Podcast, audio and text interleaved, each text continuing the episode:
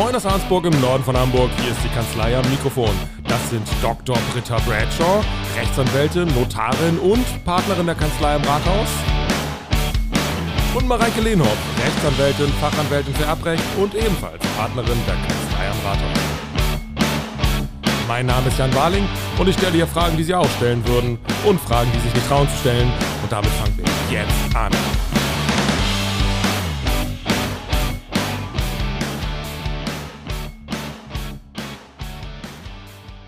Dating-Plattform in der Krise. Nur noch alle zwölf Minuten verliebt sich ein Single. Okay, das war nicht so gut. Ähm, meine erste Frage. Wenn man sich scheiden lässt, wann kann man, wann ist der Zeitpunkt, wann man sich wieder neu verheiraten kann? Wenn man geschieden ist. Wann ist man quasi so geschieden, dass man direkt wieder zum Standesamt gehen kann und sich wieder neu verheiraten kann? Wenn das Scheidungsurteil rechtskräftig ist. Also du kannst im Rahmen des Scheidungstermins, ich glaube, die Rechtskraft tritt eigentlich nach einer Woche ein. Du kannst aber, wenn du anwaltlich vertreten bist, im Scheidungstermin, meine ich, auf Rechtsmittel verzichten. Und dann wäre es sozusagen, du hast den Scheidungstermin, Rechtsmittelverzicht wird erklärt und dann kannst du, ich weiß nicht, ob am selben Tag noch Eine oder Tür am raus, Folgetag andere Tür rein. Äh, zum Standesamt und wieder heiraten. Ich glaube, das ist auch in der Praxis, ich mache ja nun kein äh, Familienrecht, aber ich glaube, das kommt in der Praxis sogar relativ häufig vor, weil dann ganz oft plötzlich Druck in den Scheidungsverfahren ist. Wahrscheinlich, weil sie auch lange dauern, oder? Sie dauern lange? Aber es drauf kommt drauf an. an. Wie, wie, wie schnell kann es, kann es gehen? Na, also du brauchst ja immer letztendlich brauchst du ja eigentlich dieses Trennungsjahr. Ja, du musst ein Jahr getrennt voneinander leben oder zumindest getrennt von Tisch und Tisch und Kühlschrank oder so. Nee, Tisch, und Bett. Tisch und Kühlschrank. Genau, also Tisch und Bett getrennt, so mindestens mal ein Jahr lang und dann kann der Scheidungstermin eigentlich stattfinden. Du kannst auch kurz vorher, vor Ablauf des Trennungsjahres, den Antrag schon einreichen in Aufscheidung ähm, und dann kann es innerhalb etwas mehr als einem Jahr dann auch funktionieren. Ich glaube, ohne, ohne wirklich Praxiswissen zu haben in dem Bereich, ähm, es findet auch manchmal statt, wenn beide sich einig sind, dass man dann plötzlich länger getrennt ist, als man es eigentlich tatsächlich ist. Aber eigentlich formal brauchst du das Trennungsjahr und dann kann, äh, kann der Scheidungsantrag gestellt werden. Problematisch ist es, wenn eben mit dem Scheidungsantrag ähm, weitere Dinge verbunden sind, weil die Auflösung der Ehe ist ja eigentlich nicht nur die reine Scheidung, sondern da gehört ja noch mehr dazu. Ne? Da gehört die Vermögensauseinandersetzung dazu, da gehören möglicherweise versicherungsrechtliche Ansprüche dazu. Das muss alles auseinanderdividiert werden. Kindesunterhalt, normaler und also Ehegattenunterhalt, nachehelicher Unterhalt. Und wenn man das natürlich alles zusätzlich anhängig macht und dann ähm, im Verbundverfahren, also alles miteinander, dann ähm, dauert es sehr lange, bis du geschieden wirst. Deswegen macht es Sinn, sich über alle Themen so weit wie möglich im Vorfeld letztendlich zu einigen. Im Vorfeld zu einigen, das heißt schon in der Zeit der Trennung, Ja. im Ja. konkreten Fall, also innerhalb Ja. dieses Jahres. Also wenn man keinen Ehevertrag gemacht hat, ne? Also wenn man einen Ehevertrag Wie du zum gemacht Beispiel? hat, ja, ja genau. Äh, also wenn man einen Ehevertrag gemacht hat, braucht man das ja in der Tendenz nicht, weil dann hat man ja eben Regelungen für den Scheidungsfall getroffen. Mhm. Wenn man den aber nicht hat, dann ist es jetzt, wir hören gleich mal, was Britta dazu sagt, spätestens dann angezeigt, sich mit diesen Themen auseinanderzusetzen und äh, letztendlich so eine sogenannte Scheidungsfolgenvereinbarung zu treffen, die im Kern nicht viel was anderes ist als ein Ehevertrag, nur eben zu einem anderen Zeitpunkt. Das könnte man machen. Das Da, könnte da man wärst du dann auch mit einverstanden, ja? Ja, aber nur zur Beschleunigung des Verfahrens. Und um einmal festzuhalten, gerade was Versorgungsausgleich anbelangt, also das ist ja der, der Ausgleich der Rentenanwartschaften, die während der Ehezeit entstanden sind. Und dieser Versorgungsausgleich wird eigentlich, wenn man gar nichts regelt, immer durchgeführt. Wenn man das nicht möchte, dann muss man auf den Versorgungsausgleich verzichten. Das wiederum geht nur notariell. Also da macht so eine Scheidungsfolgenvereinbarung schon Sinn. Das ist im Prinzip ein Ehevertrag, den man dann in dieser Trennungszeit. Letztend, ja. letztendlich Letztendlich. ist das so, ne? Ich, ich mache ähm, einen Vertrag für die Folgen meiner Scheidung. Die Mandanten sind da nicht mehr ganz so schutzbedürftig wie im Rahmen der Eheschließung, weil sie jetzt ja die Ehe schon hinter sich haben. Ne? Bei der Eheschließung hatten wir damals gesagt, dass sich die Ehe ja ganz anders entwickeln kann. Das Leben kann sich ganz anders entwickeln, als du es dir vorstellst. Im Scheidungs- oder im Trennungs, ähm, im Trennungszeitraum sind alle schon desillusioniert und dann ist es ein bisschen einfacher. Aber bei der On-Off-Beziehung kann ja auch die Trennung zum Wiederaufleben der alten Liebe führen. Mhm. Und dann war ja diese Folgenvereinbarung, ist dann ja dann doch wieder Makulatur. Naja, nur dann, wenn du dann nicht geschieden wirst. Genau, das könnte passieren, oder? Das kann passieren, klar. Und was Ja. ist dann mit dem Vertrag oder den Also so ein bisschen die Frage, was, also interessant ist es ja nur dann, ähm, wenn du dann doch nochmal überlegst, zwei Jahre später, jetzt lasse ich mich scheiden, ob dann noch von diesem Vertrag eine Wirkung ausgeht. Ich glaube, in der Rechtsprechung sagt man in der Tendenz eher nicht, weil die eben für den Mhm. Moment geschlossen worden ist. In dem Moment wollten die sich ja scheiden lassen, dann haben sie es zurückgenommen und dann wird man wahrscheinlich auch eine neue Scheidungsvereinbarung machen. Dann ist wieder Müssen. Reset. Ja. Okay. Du hast gesagt, so Trennungsjahr, du hast auch schon ein bisschen so gesagt, worauf es da so ankommt, irgendwie äh, getrennt leben. Wie Ja, du das? kannst auch innerhalb einer Wohnung, ja, kannst du auch getrennt leben. Deswegen sagte ich ja, Von Tisch und Kühlschrank.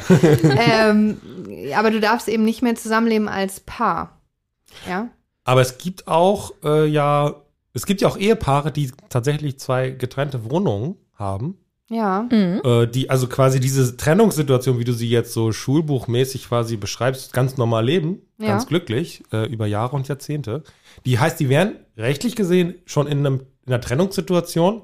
Nein. Weil die ja auch, also es gibt ja einmal die, ähm, na, man kann sagen, die objektive Komponente, örtlich getrennt sein oder getrennt von Tisch und Bett. Und dazu muss aber ja die subjektive Komponente kommen, nämlich wir wollen uns auch trennen. Mhm. Die, die fehlt ja bei den Ehegatten. Aber natürlich ist es für die leichter zu sagen, wir datieren mal unser Trennungsjahr vor, ne? Mhm.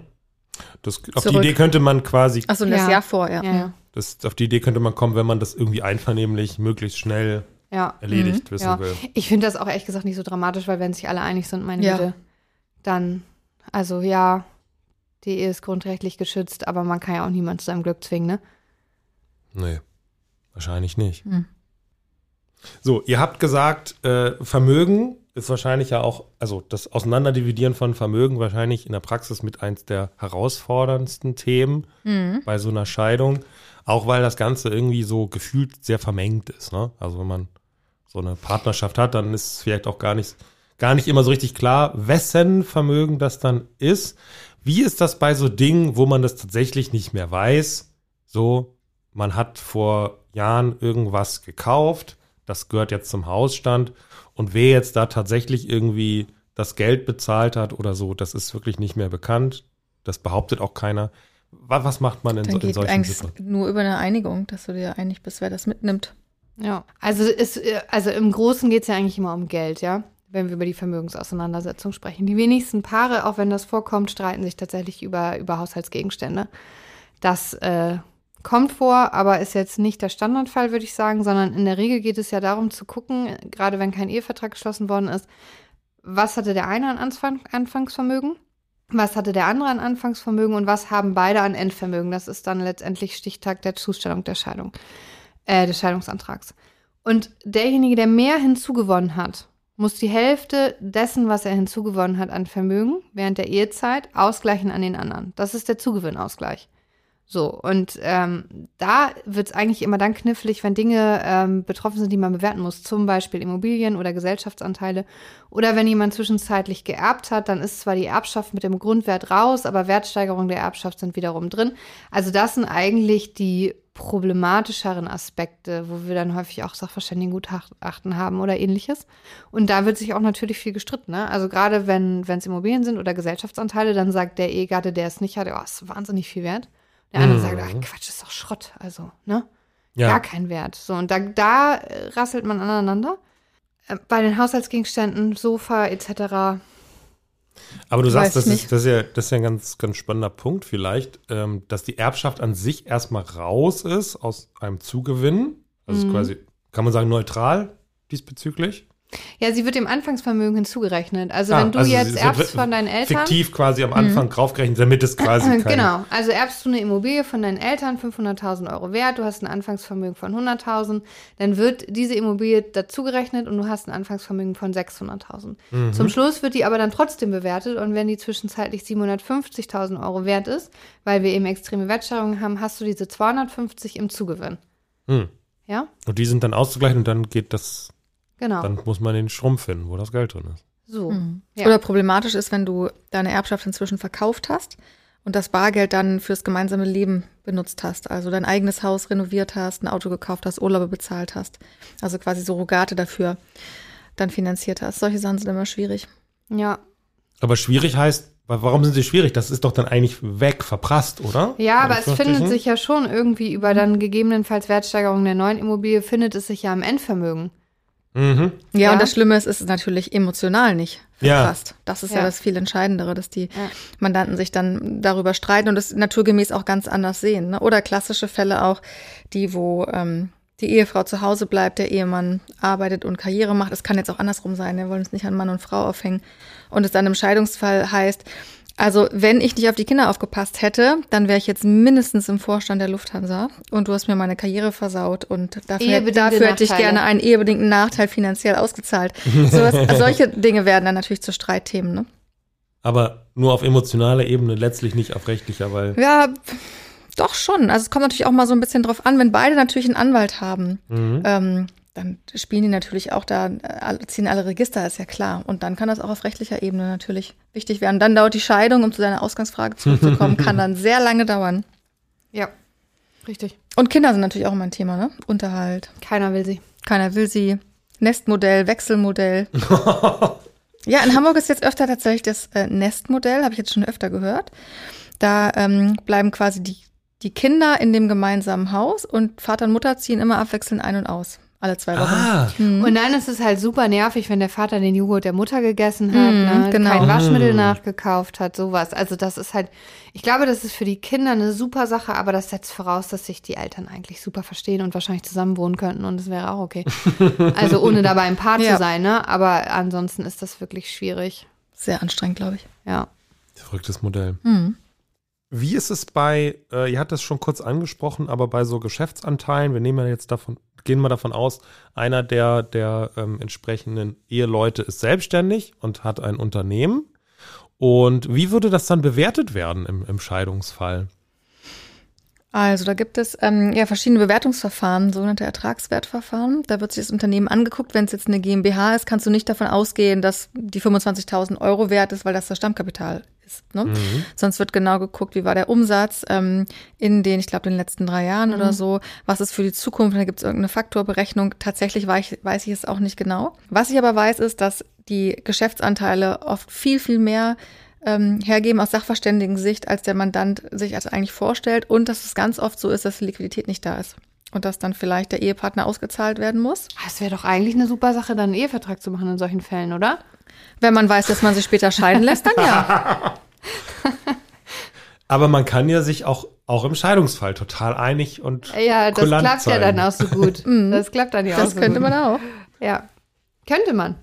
Aber es geht dann, geht, also Grundprinzip ist, man guckt quasi, wie ist, wie ist der Ertrag äh, aus dieser Unternehmung und versucht daraus eine Bewertung irgendwie abzuleiten. Genau. Ja, ein Mittelwert und dann irgendwie eine Prognose für die Zukunft. Ne? Also wenn jetzt die, äh, ich sag mal, wenn, wenn du dir jetzt 18, 19, 20 anguckst und 18 war völlige Katastrophe, 19 war super, 20 war bombastisch, 21 deutet sich an, wird hervorragend, dann glaube ich, gibt es da immer noch so ein bisschen weiche Faktoren, über die die Sachverständigen dann noch ein bisschen was runter- oder hochregeln können.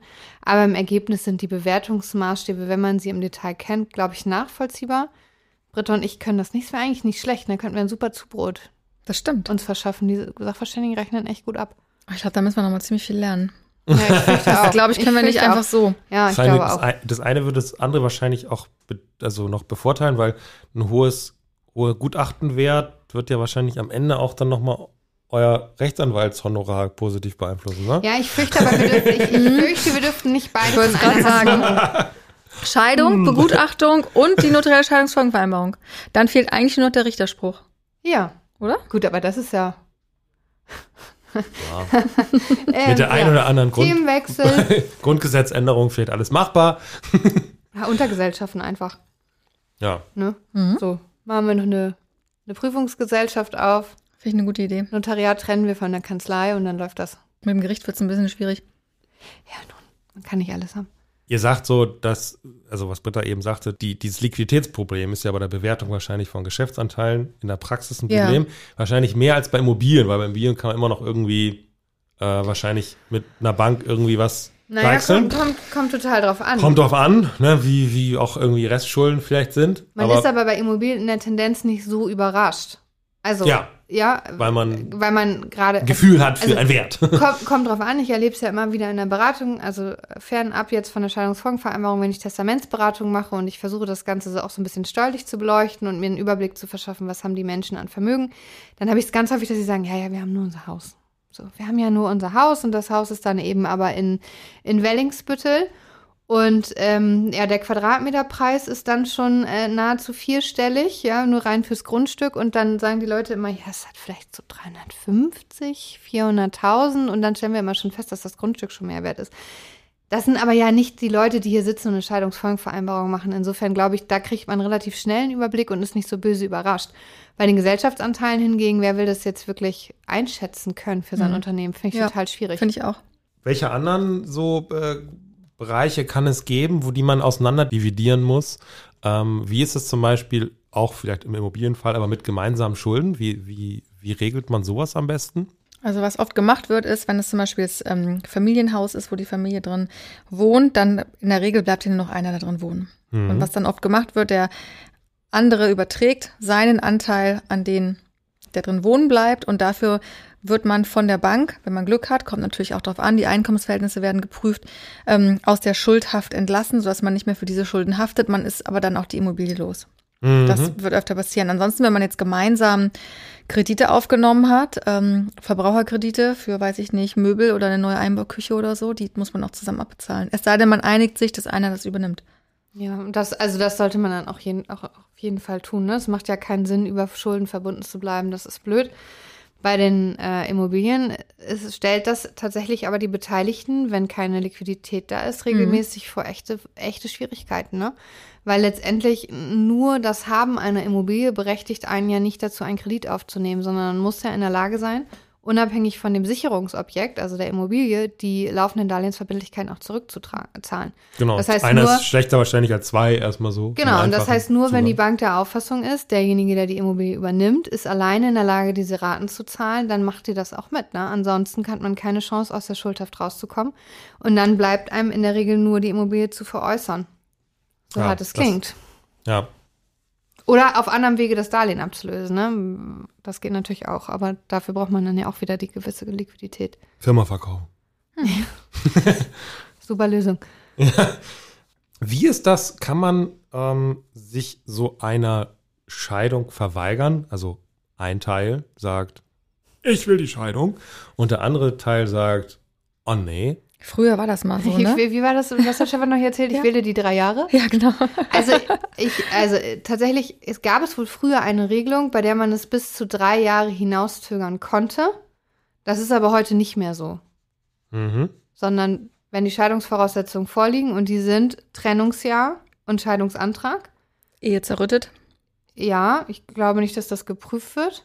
Doch, ich glaube, bei der Scheidung ähm, fragt das Gericht nochmal. Sie gehen davon aus, dass ihre Ehe zerrüttet Ja, aber was ist. machst Aber das Gericht sagt dann ja, wenn du sagst nein, ich bin hier noch richtig, richtig verliebt und der andere sagt doch, ich gehe davon aus, dass die Ehe zerrüttet ist, dann wird ja trotzdem geschieden. Ja, weil sie dann zerrüttet ist. Ja, ja, genau. Aber das war ja früher der Punkt. Du konntest also bis zu drei Jahre konntest du das rauszögern.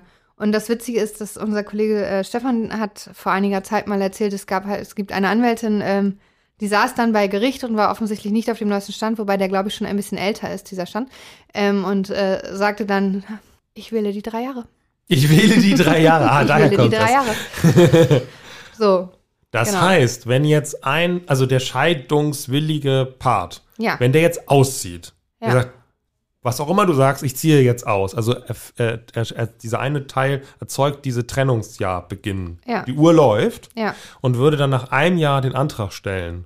ja. Dann ist der andere Partner eigentlich faktisch nicht mehr in der Lage, das jetzt zu, zu Ja. verhindern. Ja. Nee, genau. Du kannst So, so, ein bisschen äh, spielen wahrscheinlich, machst irgendwelche Gegenanträge gelten. Ja, ähm, und du machst dann, da machst du Unterhalt, Kindesunterhalt und sonst was anhängig. Mhm, ja. Terminsverlegung. Das wird alles dann verbunden, die Verfahren. Mhm. Und dann wirst du halt auch nicht geschieden. Aber nur darüber geht es. Mhm. Also wenn nur die Scheidung anhängig ist, dann funktioniert das. Also man würde dann sagen, okay, aber wir haben beim Kindesunterhalt noch keine Lösung.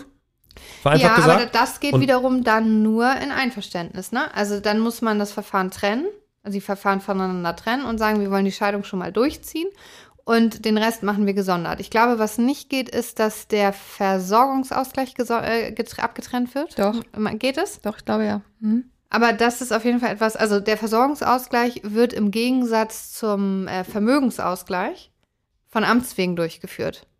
Ja? Ich glaube, du musst noch mal sagen, was der ja. Versorgungsausgleich Also der ist. Versorgungsausgleich ist der Ausgleich der ähm, Rentenanwartschaften, was Britta Ah, vorhin schon ja. sagte. Hast du das, zugehört? Das, ist die, das ist etwas, was, was von Amts wegen gemacht wird. Dafür musst du keinen gesonderten Antrag stellen. Mhm. So, und deswegen, wenn du, wenn du in der Stufe Schwierigkeiten hast, weil der eine seine Belege nicht beibringt, also ich glaube, das Gericht holt die sogar selber ein, aber wenn da Unklarheiten sind und es Schwierigkeiten gibt, dann kann das auch nochmal verzögern. Und wie gesagt, ansonsten sagst du eben ja, ich mache hier noch äh, Unterhaltsansprüche etc. anhängig, das soll im Verbundverfahren behandelt werden und dann dauert es auch länger, aber grundsätzlich kann die, Will kann die Ehe auch gegen den Willen eines Ehegatten geschieden werden. Und da gab es mal ne, noch so eine drei Jahre, Ja. wo, das nicht passiert und das ist Ja, jetzt nicht. Okay, also, okay. So, so habe ich Stefan verstanden. Ich weiß es Hm? ehrlich gesagt selber nicht, weil das glaube ich glaub, sogar ist noch so. vor meiner Zeit. Stichwort Unterhalt. Wie ist das mit Unterhalt? Wie, woraus ergibt es sich überhaupt, dass jemand vielleicht nach dieser Scheidung überhaupt noch sowas wie Unterhalt bekommt? Ja, du Also- musst, also, bitte? Ja, mach ich. also du musst erstmal musst du zwei Arten von Unterhalt unterscheiden. Es gibt einmal den Trennungsunterhalt bis zur Scheidung und dann gibt es den nachehelichen Unterhalt. Mhm. Ja. Und ähm, auf Trennungsunterhalt zum Beispiel kannst du auch nicht verzichten. Jedenfalls nicht verbindlich. Ja, man regelt das dann im Zweifel in der Scheidungsfolgenvereinbarung. Wenn alle sich einig sind, ist das auch in Ordnung. Aber es bleib, bliebe ein Anspruch, ja, selbst wenn du verzichtet hast. Weil man sagt, wenn man noch nicht geschieden ist, dann besteht ja immer noch die Gefahr, dass man sich wieder verträgt. Und dann soll eben der Verzicht auf Trennungsunterhalt oder Streitigkeiten über den Unterhalt können dann ja vielleicht dieser, diesem Vertragen entgegenwirken. Genau. Während du auf nachehelichen Unterhalt verzichten kannst, unproblematisch, ne?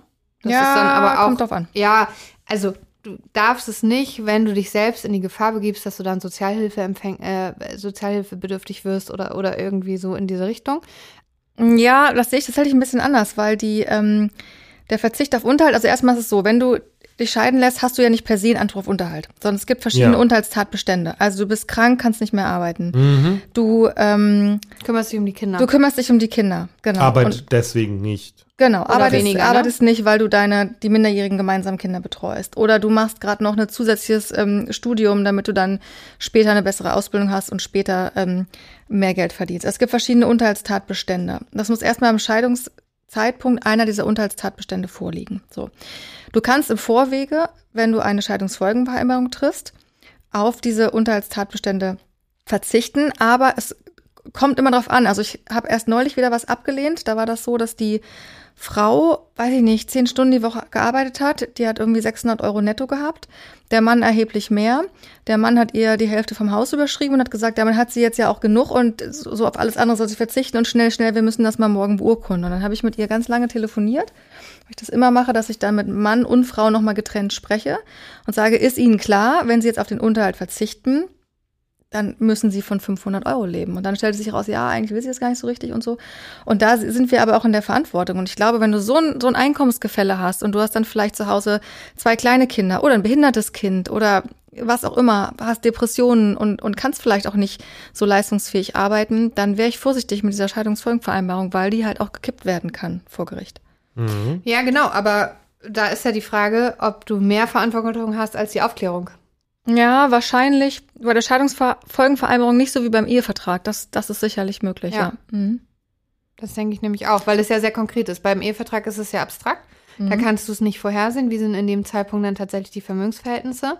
Aber bei der Scheidungsfolgenvereinbarung liegt das ja auf dem Tisch, die wissen das dann ja. So, insofern ist es bestimmt gut, das nochmal zu erfragen und zu klären. Und wenn dann einer das nicht macht, ist das ja auch richtig.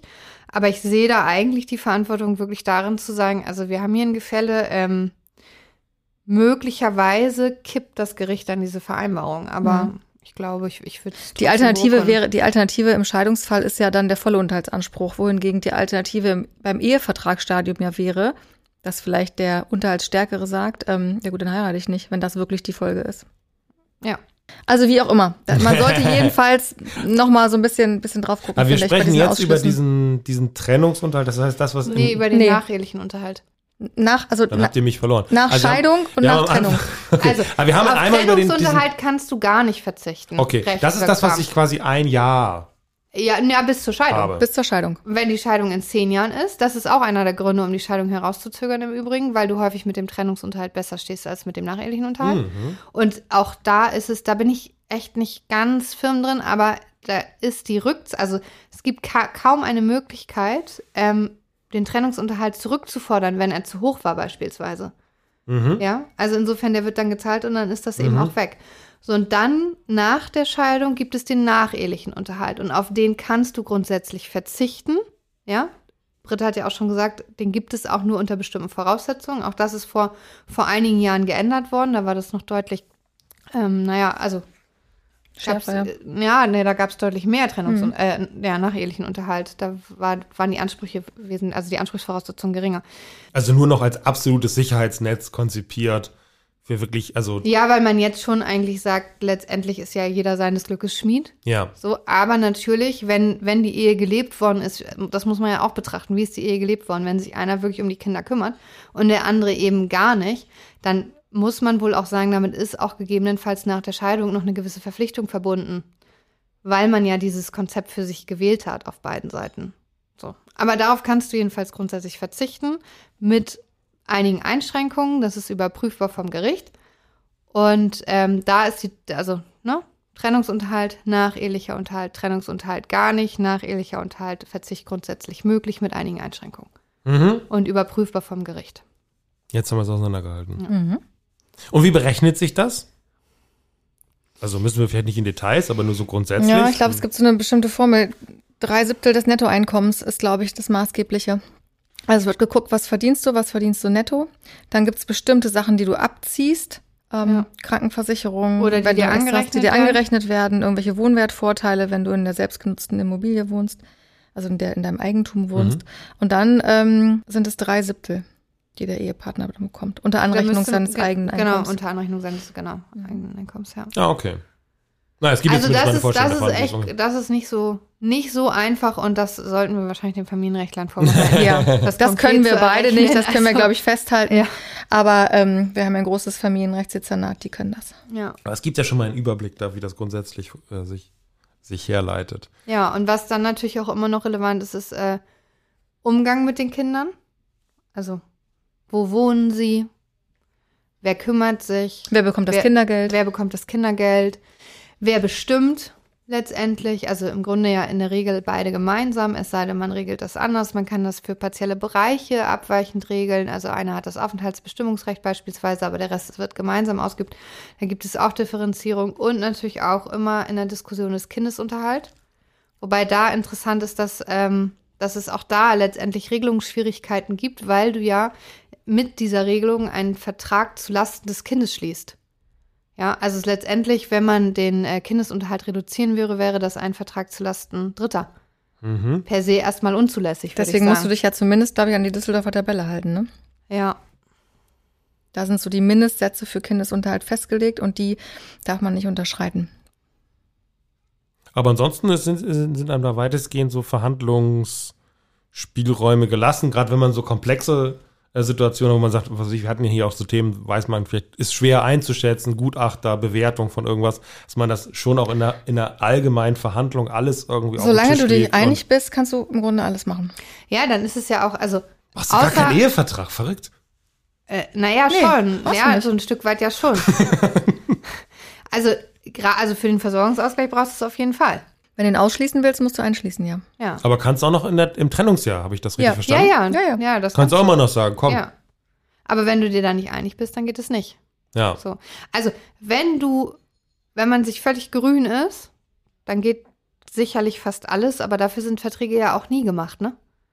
Ja, ja, jetzt kommt Also du brauchst ja keinen einzigen Vertrag, wenn du dir mit jedem einig bist und äh, das auf immer so bleibt. Vertrag kommt ja von Vertragen. So, ähm, Ja. Wenn man jetzt wirklich so ganz einvernehmlich, das Wort ist auch schon schrecklich, finde ich, äh, einvernehmlich sich scheiden lässt, ist es dann so, dass man mit einem Anwalt quasi das gemeinschaftlich tun kann und ist das quasi dann die günstige Variante? Ja, auf Habe ich das Fall. mal richtig irgendwo aufgeschnappt? Also es ist nicht so, dass man dann zusammen das alles beantragt, sondern einer beauftragt den Anwalt, ähm, für den handelt der Anwalt und der andere schließt sich dann einfach nur dem Scheidungsantrag an. Ja, genau. Also weil den, also letztendlich brauchst du jemanden, der den Scheidungsantrag bei Gericht einreicht. Das kannst du eben nicht selbst. Da herrscht Anwaltszwang. Den muss aber nur einer einreichen und wenn man sich einig ist, reicht es dann, wenn einer einen Anwalt bevollmächtigt. Was aber immer klar sein muss, ist, der Anwalt ist Interessenvertreter seiner Partei. Ja, also man kann nicht gemeinsam einen Anwalt beauftragen. Das wäre, wäre eine Interessenkollision. Das heißt, es ist so ein bisschen auch Vertrauen. Ja, na, natürlich ist es dann in der Praxis bestimmt auch mal so, dass beide vor dem Rechtsanwalt sitzen, aber der Rechtsanwalt muss immer klarstellen, im Zweifel ist mir hier mein Mandant der Nächste. Ja. Okay. Aber das sind, das sind in der Tat ganz häufig die Konstellationen, in, der es, in denen es dann auch zu Scheidungsfolgenvereinbarungen kommt, ja, weil der Rechtsanwalt dann sagt, ja Mensch, ihr seid euch doch einig, dann lasst uns doch hier Nägel mit Köpfen machen, lasst uns doch regeln, was ihr regeln möchtet und dann machen wir diese Scheidungsfolgenvereinbarung, stellen Scheidungsantrag, reichen die mit ein, dann haben wir den Versorgungsausgleich im Zweifel vom Tisch und dann läuft das. Was ist denn so der, der Zeitpunkt, wo man quasi damit ähm, anwaltlich beginnt? Dann ja wahrscheinlich, also theoretisch schon nach der Trennung, ne? Also Ja, ich glaube, wenn, wenn man sich sicher ist, dass man sich trennen will. Ja, dass es wirklich ja. eine finale Trennung ist Es dann, gibt ne? auch immer wieder Mandanten, die kommen und sind sich nicht sicher. Das stimmt, die wollen sich Und, mal beraten lassen. ja, ne? genau, die lassen sich dann beraten und machen sozusagen von dem Ergebnis der Beratung abhängig, ob sie sich jetzt trennen lassen. Das finde ich, also da wäre ich ja, also das Ah, wäre ich da- grenzwürdig. da- grenzwürdig. Sehr unromantisch. Oh, Ja. jetzt kommt doch noch Romantik bei Mareike durch. Hm, wer hätte das gedacht? Ja, mein, mein, mein kaltes Herz. Das macht das Alter. Echt? Nee, aber das, das ist, also das gibt's in der Praxis sicherlich auch, aber naja, da kann man dann ja vielleicht tatsächlich sich überlegen, wie es um die Beziehung bestellt ist. Wenn aber der andere weiß das, der andere weiß das ja aber. Ja, umso schlimmer eigentlich, oder? Aber wenn das, ich meine, Aber das es ist ist ja immer. moralisch. Also das ist ja kommt immer- ruhig alle her Ja, du kannst ja, nicht zu, du kannst ja nicht zu deinem Partner sagen, ich gehe jetzt übrigens mal zum Scheidungsanwalt und je nachdem, wie das Ergebnis ist, trenne ich mich dann oder nicht. Also natürlich sagst du es deinem Partner, Partner dann ja nicht. Nee, wahrscheinlich nicht. Es sei denn, man ist sehr offen miteinander, ne? Also es gibt ja auch Paare, die getrennt leben, sich aber nicht scheiden lassen aus wirtschaftlichen Das Gründen. stimmt. Also auch das kommt ja durchaus vor. Weil die Scheidung so teuer ist. Ist das Weil so? die Scheidung, ja, oder also, Steuerlich. Ja, oder steuerlich. Oder die Leute sind halt 80 und sagen sich, ist mir doch egal. So, ich verliere hier die Hälfte meiner Rentenansprüche, wenn wir uns nicht einigen, dann lieber so. Okay. Ja, gut. ja. Das ist ja wirklich, also aber sti- das aber ist, stimmt diese, dieses Gerücht, dass, dass Scheidungen so teuer sind? Also ist das, ist das wenn man Geld hat, schon. Ja. Einfach wegen der Aus... Also, Wegen der Streitwette. Genau, also der, der Wert für die reine Scheidung, meine ich, berechnet sich nach dem, Ich weiß es nicht. ja, es berechnet sich nach dem, nach dem Einkommen. Und das ist aber nur erstmal der Wert für die Scheidung. Und dann hast du ja noch, wenn du Zugewinnausgleich hast, dann geht's über die Vermögenswerte, da wird's richtig teuer. Äh, Versorgungsausgleich, Unterhalt, das sind ja alles ähm, dann Positionen.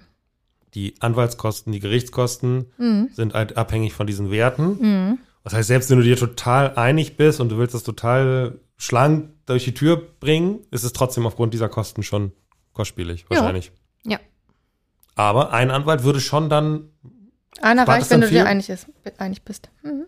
aber es ist auch nicht, ist wahrscheinlich auch weniger als die Hälfte, die da gespart wird. Ne? Nee, du müsstest ja sonst das Doppelte zahlen. Ist das so? Ja, klar. Wenn Ja, du einen eigenen Anwalt hast. nur einmal an, ja, ne? aber wenn du einen eigenen Also Anwalt hast, hat er natürlich, rechnen ja beide Anwälte das gleich ab. Nach den gesetzlichen Auch wenn er gar nicht den Antrag stellt, Ja. quasi. Ja. Das spielt keine Rolle. Er wird dann ja für dich im Verfahren tätig. Hm, hat ja wenig zu tun, ne? Weniger. Und äh, ich meine übrigens, wenn man plant, am nächsten Tag direkt wieder zu heiraten, brauchen beide einen äh, Rechtsanwalt, weil auch nur der Rechtsanwalt Rechtsmittelverzicht Ja. erklären kann und nicht die Naturpartei. Ich glaube aber, es liegt mit der, ähm, die Heirat am gleichen Tag scheitert daran, dass du das Scheidungsurteil noch nicht in ausgefertigter Form mit Rechtskraftvermerk an dem Tag bekommst, wahrscheinlich. Weil die, Maybe. Maybe. weil die Behörden einfach nicht schnell genug arbeiten für sowas. Richtig. Einfach kein Praxisverständnis, ne? Mhm. Ja. Das, was äh, euch immer besonders ja glücklich macht, jedenfalls eine Seite. Ich gehe schon mal. Du hast verloren, Mareike. ja, genau. Können wir das Ergebnis vorwegnehmen?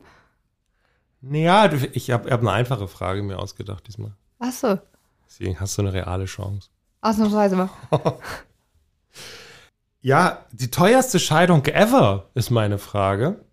Weiß ich nicht. Belinda und Bill Gates oder so? Aber die steht ja noch an. Die ist ja nicht durch, oder? Nee, die ist noch nicht durch, aber die wird, glaube ich, teuer. Wird wahrscheinlich teuer. Mhm. Doch kompliziert. Britta schätzt zuerst. So eher so eine Ratefrage jetzt. Eine Ratefrage. Du meinst jetzt mit allen Kosten, Anwaltskosten und, oder meinst du, Ja, Die kann, Ansprüche. Ich, ich kann sagen, die, ja, die Kosten, glaube ich, der Anwälte waren wahrscheinlich auch immens, aber spielen eher weniger eine Rolle. Eher der Ausgleich. Jetzt, ich Aber dann ist das bestimmt die Ausgleich. Scheidung von Elon Musk gewesen. Der hat sich doch scheiden lassen, oder nicht? ja, ich habe das auch gelesen, irgendwas stand in der Gala. Und der musste, oder, oder Nee, war das Jeff Bezos. Oder Jeff, Jeff Bezos, Bezos. von Amazon, genau, der hat sich scheiden lassen. Der musste die Hälfte seines Vermögens abgeben an seine Frau. Ich weiß aber Das nicht waren mehr, sehr wie viel viele das Milliarden. War. Das war irgendwie was ähm, mit 60 Milliarden oder Ja, irgendwie das war sowas. auf jeden Fall viel. Na gut, ihr habt jetzt beide gelöst. So haben wir keine Yes. Gewinnerin. Das müssen wir jetzt Das noch. macht nichts. Ich habe Doch, aber doch, nicht doch, doch, verloren, oder? Ja, ist schon mal, du bist auf dem richtigen Weg. Vielen Dank. Aber dann müssen wir jetzt, Das war aber eine sehr einfache müssen wir Frage. aus der Ratefrage noch eine Schätzfrage machen. Wie groß war der Ausgleich? Es waren auf jeden Fall Milliarden. Und es war irgendwie, weiß ich nicht, sowas wie 60 oder 80 Milliarden oder sowas. Keine Ahnung. ich weiß es auch nicht. 60 ist geboten. Maike, was bietest Ich du? sag ähm, 61. das war nicht gut. Hätte ich 59 sagen sollen. Wie viel waren es denn? 38. Ah, verdammt. Ja. Ja. Sie haben sich geeinigt auf ein Aktienpaket tatsächlich in einem Gegenwert von 38 Milliarden. Viel interessanter fände ich ja die Gebühren der Anwälte. Ja, darüber habe ich nichts gefunden. Aber ich glaube, die rechnen komplett nach Stundenhonorar ab, oder? In den USA? Gibt es da so Wahrscheinlich. eine. Wobei, die haben wahrscheinlich irgendwelche noch Erfolgsvereinbarungen oder irgendwie sowas. Bestimmt. Das System Keine ist da ja Ahnung. irgendwie ganz anders als Mhm. bei uns. ja, also. Das glaub- hast du aber nicht rausgefunden. das habe ich nicht rausgefunden. Schade. Nein.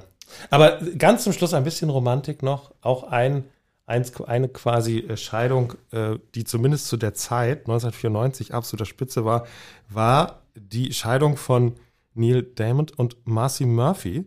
Und Aha. zwar, Wer sind das? ich kenne mich da auch nicht so gut aus. Okay. Ich bin da nur hängen geblieben, weil die, gehört. weil Ja. die sich nach 25 Jahren haben scheiden lassen. Er musste 150 Millionen bezahlen. Verrückt, auch wie die Welt sich verändert hat. Es war Mhm. quasi 94 Spitze. 150 Millionen. Und er sagte jenen berühmten Satz in diesem Zuge, er sagte, sie war jeden Dollar wert. Oh. Ja, das ist doch toll, ne? Ja, das ist ja schön. Die Scheidung oder die Frau? Die Frau. ich glaube, die naja, Frau. die Frage ist, ob es offen blieb, ne? Man weiß es nicht. Vielen Dank euch. Ja, danke Tschüss. dir. Tschüss. Vielen Dank, dass Sie bei uns waren. Und sollten Sie eine Frage haben, die ich Britta und Mareike doch nicht gestellt habe, schreiben Sie mir an fragen.kanzleiamikrofon.de. Um keine Folge zu verpassen, abonnieren Sie unseren Podcast. Bis zum nächsten Mal. Tschüss und bleiben Sie neugierig.